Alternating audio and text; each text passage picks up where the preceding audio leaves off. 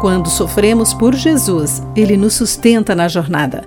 Olá, querido amigo do Pão Diário, bem-vindo à nossa mensagem de esperança e encorajamento do dia. Hoje lerei o texto de Lawrence Darmani com o título Força no Sofrimento.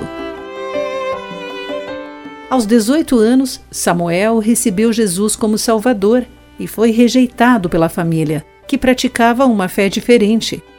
Mas a comunidade cristã o recebeu, encorajando e também com recursos financeiros para sua educação. Mais tarde, quando seu testemunho foi publicado numa revista, a perseguição se intensificou. No entanto, Samuel não se afastou. Visitava a família sempre que podia e falava com o pai, apesar de os irmãos o impedirem de participar dos assuntos familiares.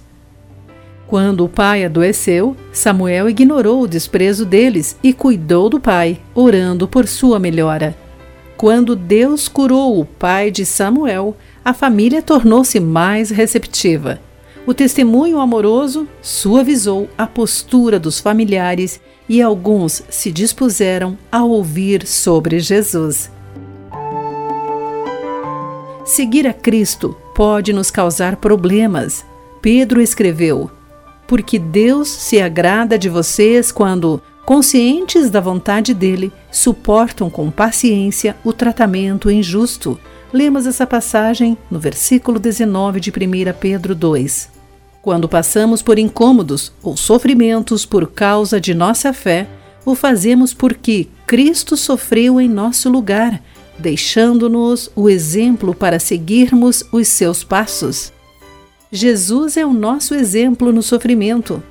Não revidou quando foi insultado, nem ameaçou se vingar quando sofreu, mas deixou seu caso nas mãos de Deus, que sempre julga com justiça.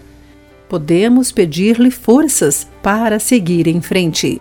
Querido amigo, guarde isso em seu coração.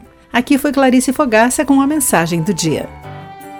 A palavra de encorajamento que você ouviu foi extraída do devocional Pão Diário.